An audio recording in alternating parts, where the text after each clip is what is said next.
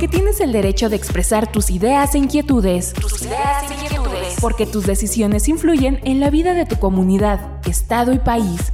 Porque eres pieza fundamental de la democracia. De la democracia. El Instituto Estatal Electoral de Hidalgo se mantiene cerca de ti. Cerca de ti. IE contigo. Porque en democracia todas las voces cuentan. IE contigo. Comenzamos. Comenzamos.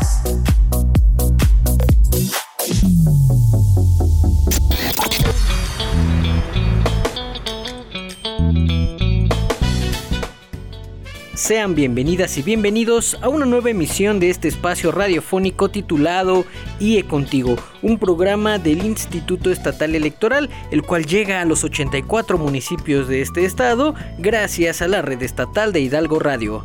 Al frente de este micrófono se encuentra con ustedes Leonel Hernández y a nombre de la titular de este espacio, mi compañera Laura Muñoz, les doy la más cordial bienvenida. Como siempre, les invitamos a mantener contacto con nosotros a través de nuestras redes sociales. En Facebook, síguenos en nuestra fanpage Instituto Estatal Electoral de Hidalgo. En Twitter e Instagram, síguenos a través de arroba IEE Hidalgo. Además, puedes volver a escuchar este episodio y las emisiones anteriores a través de nuestra cuenta de Spotify. Síguenos como Instituto Estatal Electoral de Hidalgo. Esto es IE Contigo. Comenzamos. Amigas y amigos, el pasado 6 de junio se sincronizó el mayor número de elecciones estatales y municipales en la denominada elección más grande de México, en la cual más de 49.1 millones de ciudadanas y ciudadanos acudimos a votar para elegir entre más de 26 mil candidaturas registradas a quienes ocuparían las 500 diputaciones del Congreso Federal, 15 de las 32 gubernaturas, además de la renovación de 30 congresos locales, que fue también el caso de Hidalgo. Y bueno, el 78% de los ayuntamientos del país también se eligieron el pasado 6 de junio. Sin embargo, a pesar de los avances en materia electoral, resulta necesario poner atención a un tema que lacera significativamente a nuestra democracia. Las cifras recientemente publicadas en el séptimo informe de violencia política en México 2021, elaborado por Etelect Consultores, que nos muestran la importancia de fortalecer los mecanismos para su atención y prevención. En este último corte, el séptimo informe de violencia política en México, el indicador de violencia registró un total de 1.066 agresiones en contra de personas políticas, de las cuales 102 fueron víctimas de homicidio doloso. 36 de ellas aspirantes y candidatos a cargos de elección. Lamentablemente, en los 32 estados de la República se registraron casos de violencia. Otro dato que revela este informe es que el 75% de las y los aspirantes y candidatos a puestos municipales agredidos eran al mismo tiempo opositores a los alcaldes de los mismos municipios en donde competían. Bueno, en el ámbito local, en las recientes elecciones en Hidalgo se registraron siete procedimientos especiales sancionadores iniciados por casos de violencia política contra las mujeres en razón de género, referentes a intimidación a las candidatas para renunciar al cargo, así como amenazas, difusión de información en redes sociales que dañaba su imagen, así como obstaculización de la campaña para impedir la competencia electoral en condiciones de igualdad. Asimismo, implementamos en el IE el registro estatal de personas sancionadas en materia de violencia política contra las mujeres en razón de género, en el que se han inscrito a tres personas, mismas que a su vez fueron inscritas en el Registro Nacional del INE, sumándose a los más de 80 agresores que aparecen en este sistema nacional. El reto para las autoridades electorales que sustancian los procedimientos de violencia política contra las mujeres en razón de género es mayúsculo, ya que acreditar y hallar al agresor de este tipo de violencia resulta muy complejo, pues en ocasiones esta violencia se comete detrás del perfil anónimo de una red social. Estos fenómenos de violencia nos involucran a instituciones públicas, actores políticos y ciudadanía. Sensibilizar a entidades públicas y privadas es una tarea que como comunidad debemos atender. En el Instituto Estatal Electoral de Hidalgo tenemos clara nuestra responsabilidad y la asumimos con el compromiso de aportar todo lo que esté a nuestro alcance para erradicar de una vez por todas y para siempre este fenómeno lamentable, que no solo lastima a las mujeres, sino a toda la sociedad mexicana. Y a propósito, queridos radioescuchas, les recuerdo que desde el Instituto Estatal Electoral de Hidalgo generamos espacios de participación con el objetivo de promover difundir y sensibilizar a la sociedad sobre la importancia del respeto e inclusión de las mujeres en los asuntos públicos y su contribución en la consolidación de la democracia. Tal es el caso de la convocatoria que mantenemos vigente aún para todas las mujeres hidalguenses. La invitación es a que participen en la novena edición del premio 17 de octubre en su edición de 2021 podrán hacerlo mediante la modalidad de ensayo o en la modalidad de video. En su trabajo deberán abordar la generación de conciencia ciudadana y de valor cívico bajo una perspectiva de género. Las temáticas son, entre otras, mujeres y política, paridad y violencia, desafíos de la inclusión de mujeres con discapacidad, indígenas y de la diversidad sexual. Pueden consultar las bases y lineamientos de la convocatoria en ieehidalgo.org.mx diagonal 17 OCT 21. La fecha límite es el día de mañana 30 de septiembre. La presea 17 de octubre se entrega cada año desde el 2013 a fin de conmemorar el aniversario del reconocimiento de los derechos civiles y políticos de las mujeres con la promulgación en 1953 de las reformas constitucionales que les permitieron el derecho de votar y de ser elegidas para un cargo público de elección popular tanto a nivel municipal y estatal como a nivel federal. Pues bien, esta convocatoria cierra el día de mañana, así que esperamos nos hagan llegar su participación, porque como hemos afirmado innumerables veces en este espacio, en la vida pública, sin mujeres no hay democracia. Es momento de los acontecimientos más relevantes de la escena político-electoral de México e Hidalgo. IA Informa. IA Informa. IE informa.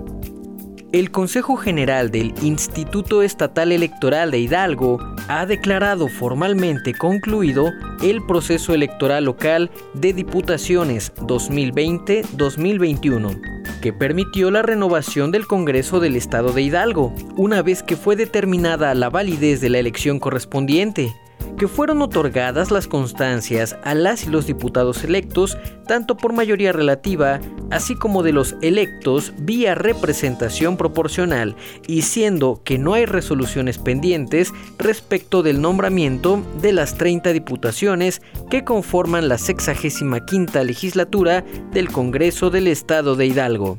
En este sentido, la consejera presidenta Guillermina Vázquez Benítez manifestó que haber participado en un proceso electoral concurrente, el más grande en la historia de nuestro país, fue la segunda experiencia desarrollada para el IE en un contexto de pandemia, por lo que reconoció el apoyo del Poder Ejecutivo y las autoridades del Estado que, en apego a sus facultades, brindaron su acompañamiento en el desarrollo de este proceso electoral. También destacó la colaboración desarrollada con el Instituto Nacional Electoral, INE y la Junta Local Ejecutiva en el Estado, trabajando cada uno en los ámbitos de su competencia para entregar los mejores resultados a la ciudadanía hidalguense, así como a consejeras y consejeros, direcciones ejecutivas y al personal que integramos el Instituto Estatal Electoral de Hidalgo, además a quienes participaron en este proceso electoral para ser testigos de la legalidad y transparencia de esta elección. Vázquez Benítez citó que nuestra democracia se encuentra en un punto de evolución que abraza a los sectores poblacionales que han padecido una desigualdad histórica y sistemática en el ejercicio de sus derechos, para saldar esta deuda y para dar cumplimiento al máximo ordenamiento legal de la Constitución, el instituto recurrió a personas expertas, activistas, organizaciones civiles y académicas para plantear exitosamente la progresividad en la postulación de los grupos de atención prioritaria, tanto de aquellos que desde pasados procesos se han atendido tales como mujeres, jóvenes, personas indígenas y, por primera vez en la historia de Hidalgo, las personas que viven con una discapacidad y las pertenecientes a la diversidad sexual lo cual, afirmó, fue el sello característico del ya concluido proceso electoral denominado la elección de la inclusión. Agradeció el apoyo al secretario de Salud del Estado, Efraín Benítez Herrera, pues con su apoyo se implementó un protocolo de actividades presenciales al interior del instituto, así como de las recomendaciones para el desarrollo de actividades en campañas electorales. Guillermina Vázquez precisó que la asignación de diputaciones de representación proporcional fue un ejercicio realizado en un escenario inédito, ya que el Instituto Estatal Electoral de Hidalgo revisó y aprobó criterios de proporcionalidad apegados al marco legal correspondiente y pese a los señalamientos y descalificaciones de los cuales el instituto fue objeto, el criterio fue ratificado por la Sala Superior del Tribunal Electoral del Poder Judicial de la Federación, permitiendo, entre otras cuestiones, que hoy la legislatura esté conformada paritariamente por 15 hombres y 15 mujeres y apegados a las reglas inclusivas.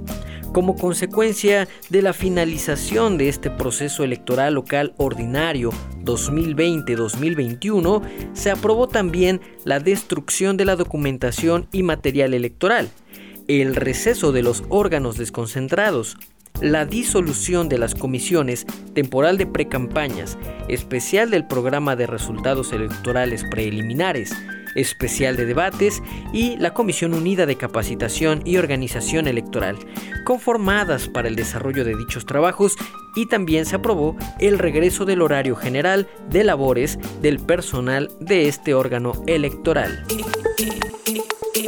Entre palabras, nuestro espacio de entrevistas. Amigas y amigos, hoy les tenemos preparada una entrevista muy interesante. Se encuentra con nosotros el licenciado Arnulfo Saus Castañón, director ejecutivo de prerrogativas y partidos políticos del Instituto Estatal Electoral de Hidalgo. Siempre es un placer que nos acompañes en este espacio, licenciado. Bienvenido. Muchas gracias, Leo. Como siempre, un, gusto poder estar con ustedes y con el público que nos escucha. Licenciado, en este espacio, en repetidas ocasiones, hemos hablado sobre la importancia que tiene para los partidos políticos alcanzar al menos el mínimo de 3% de votación en la jornada electoral. Esto es básicamente por tres motivos. El primero es mantener su registro como partido político. El segundo es para acceder a los espacios de representación proporcional, ya sea regidurías o diputaciones plurinominales. Y finalmente, que es el tema que nos ocupa el día de hoy, los partidos políticos necesitan, para poder acceder a los recursos económicos del erario público y poder financiar sus actividades, tanto de actividades ordinarias como del siguiente periodo electoral, alcanzar un mínimo del 3% de votación en las elecciones.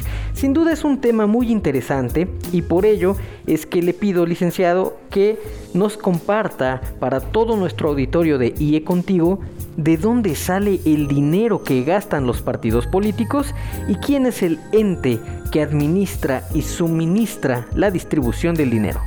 El financiamiento público está, es, un, derecho al que tienen los partidos políticos y está directamente, eh, emana desde la, Constitución. Y como tal, es una obligación del Instituto Estatal Electoral eh, podérselos eh, suministrar. Primero, ¿qué debe hacer? Para ello es realizar el cálculo de este financiamiento público y una vez que tenemos eh, realizado el cálculo de cuánto corresponde a cada partido político de acuerdo con el porcentaje de votación que haya obtenido en la elección de diputaciones locales aquí en nuestro estado.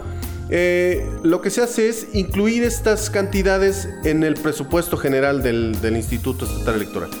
¿Por qué? Porque la fuente, como sabemos, eh, la fuente del financiamiento y de tanto para los partidos políticos como para las actividades del instituto, bueno, son los recursos públicos a los que tiene que, con los que cuenta el Estado de Hidalgo en este, en este caso.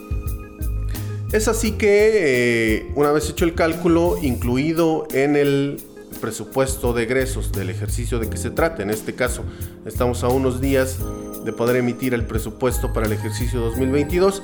Bueno, nosotros tenemos acceso a esos eh, recursos públicos que a su vez eh, entregamos a los partidos políticos que, que tienen derecho. Los, el, el financiamiento al que ellos tienen derecho es al financiamiento para sus actividades ordinarias, que es digamos para su actividad eh, general. Tienen derecho también a un financiamiento para actividades específicas que tiene que ver con eh, estudios que ellos realicen, con capacitaciones, eh, ese tipo de actividades que ellos, que ellos deben realizar y que deben poner a disposición de sus afiliados y, de, y del público en general. Y también tienen derecho a recibir en el año electoral financiamiento para sus actividades de campaña. Debo decir que eh, en este caso, eh, aquellos partidos nacionales que, hayan alcanzado más del 3% en las elecciones locales tienen derecho a recibir eh, financiamiento para actividades ordinarias y específicas. Y aquellos que no alcanzaron el 3% en la última elección de diputaciones locales solamente tienen acceso a recibir financiamiento para sus gastos de campaña. Esta es una precisión importante porque todo eso se debe determinar en el presupuesto de egresos y de esa forma estar en condiciones de poder entregar este tipo de financiamiento a los partidos políticos con registro nacional y acreditación ante el Instituto Estatal Electoral y a los partidos políticos con registro local. Aun cuando los partidos políticos hayan ido en esta, con esta figura de la coalición, los votos que obtengan se les cuentan de manera individual, de forma individual. Es así que cada uno de ellos, eh, debemos identificar de cada uno de ellos el porcentaje que obtuvieron de manera individual en, esta última elección. Es así que una vez que se han determinado los resultados finales, nosotros eh, podemos determinar qué partidos sí tendrán acceso al financiamiento público y cuáles no alcanzaron el 3%, por tanto no tendrán derecho a recibir el financiamiento público. Es, digamos, ese es, es el primer paso. Una vez identificados, eh, identificado este, este punto, lo que corresponde es realizar el, el, cálculo del financiamiento público. Esto se hace de dos maneras. Eh, de acuerdo con nuestro código electoral, eh, en el artículo 30, este, es, este procedimiento es el que tomamos en cuenta para poder establecer el financiamiento público al que tienen derecho los partidos políticos con registro nacional y acreditación ante el Instituto Estatal Electoral. Es decir, el cálculo que realizamos lo hacemos con base en el 25% de la UMA, es decir, de la unidad de medida y actualización que se utiliza para diversos cálculos a nivel nacional. Y para aquellos partidos eh, locales que hayan alcanzado cuando menos el 3%, el cálculo se realiza conforme lo establece el, el artículo 50 de la Ley General de Partidos Políticos. Esa es una diferencia importante porque a estos partidos locales se les calcula el financiamiento tomando en cuenta el 65% de la unidad de medida y actualización. Es decir, nosotros al realizar el cálculo debemos hacer esa, esa diferencia y para poder, eh, en este caso, eh, no contravenir distintas eh, resoluciones de los, de los entes jurídicos que establecen que a los partidos políticos locales se les debe de calcular con ese porcentaje de la UMA, toda vez que no reciben financiamiento a nivel nacional.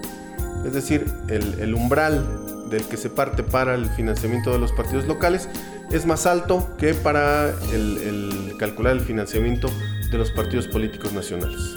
Finalmente, licenciado, ¿podrías darnos algunos comentarios sobre el presupuesto que se estará suministrando a los partidos políticos que sí recibirán prerrogativas el año, el año que viene?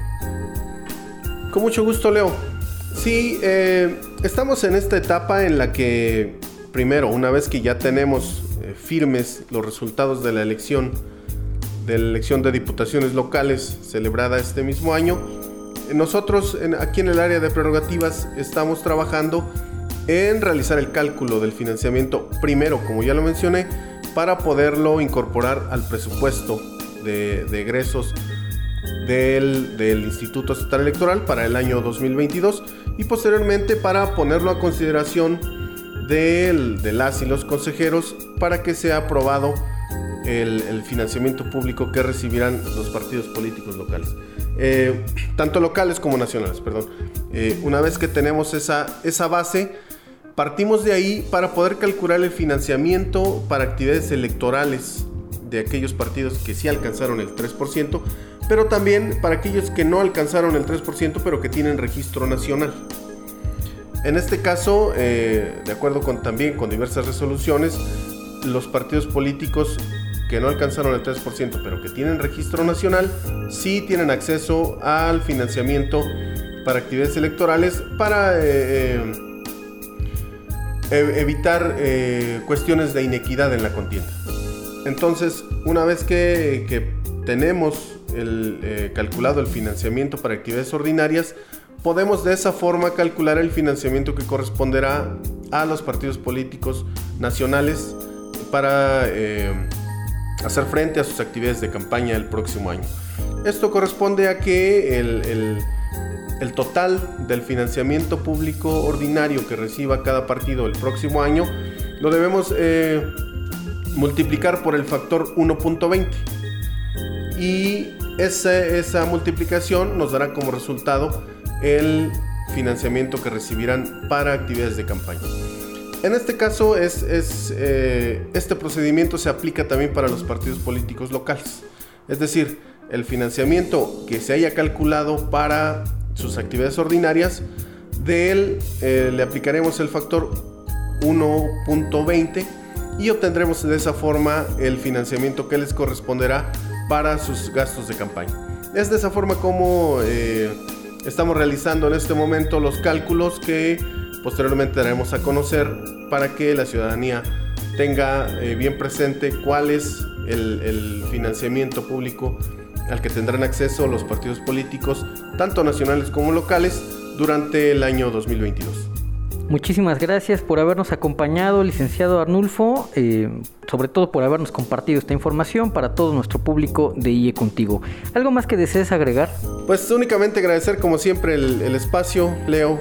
Es un placer poderme eh, comunicar con la ciudadanía y por supuesto pues dar a conocer un, poco del trabajo que hacemos en la dirección ejecutiva de prerrogativas y partidos políticos y sobre todo poderlos, podernos acercar con los ciudadanos que que bueno, están ahí siempre pendientes de las actividades que realiza el Instituto Estatal Electoral de Hidalgo. Muchas gracias. Estuvo con nosotros el licenciado Arnulfo Saus Castañón, director ejecutivo de prerrogativas y partidos políticos del Instituto Estatal Electoral de Hidalgo. Gracias por haber atendido nuestra invitación. Esperamos contar con tu presencia en futuras ocasiones, licenciado. Mientras tanto, nosotros seguimos con más información.